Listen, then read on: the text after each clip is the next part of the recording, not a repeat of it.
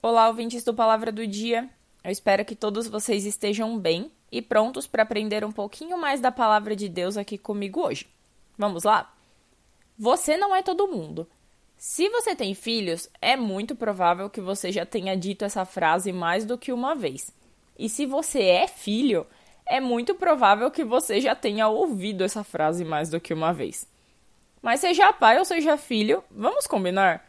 Ouvir isso é chato demais, não é mesmo?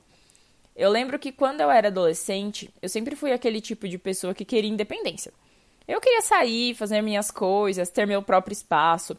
Eu adorava a ideia de sair com os meus amigos, mesmo que nenhum de nós tivesse idade para isso.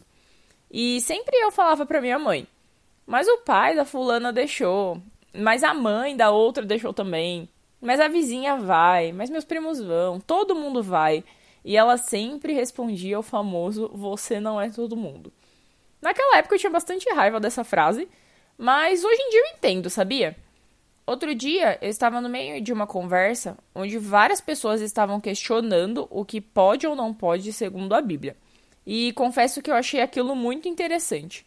Foram horas de discussão porque uma das pessoas queria provar que aquilo que a outra pensava ser pecado, na verdade não era, segundo a Bíblia. E eu fiquei observando, observando, observei um pouco mais. E finalmente, quando perguntaram a minha opinião, imediatamente, nem sei direito porquê, mas imediatamente veio essa frase na minha cabeça: Você não é todo mundo. Deus nos criou com características individuais. Cada um de nós crescemos em uma realidade familiar. Às vezes você passou sua infância e adolescência em um ano diferente do que o meu.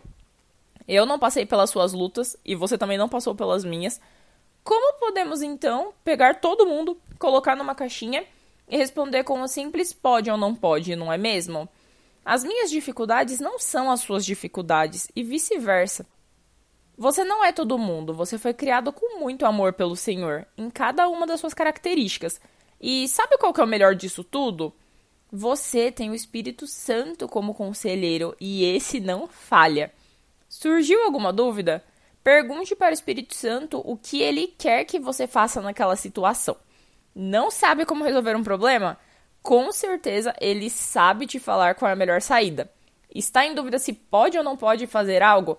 Peça a opinião dele. Com certeza ele vai te dizer se aquilo é uma cilada ou uma bênção real para sua vida.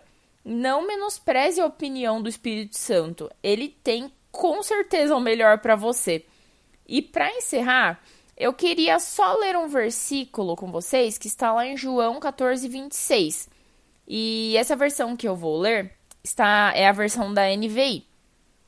Mas o conselheiro, o Espírito Santo, que o Pai enviará em meu nome, ensinará a vocês todas as coisas e fará vocês lembrarem tudo o que eu disse. Amém? E você, gostou dessa mensagem ou conhece alguém que esteja precisando ouvir isso? Então compartilhe com seus amigos no WhatsApp e não se esqueça de seguir o Palavra do Dia nas redes sociais.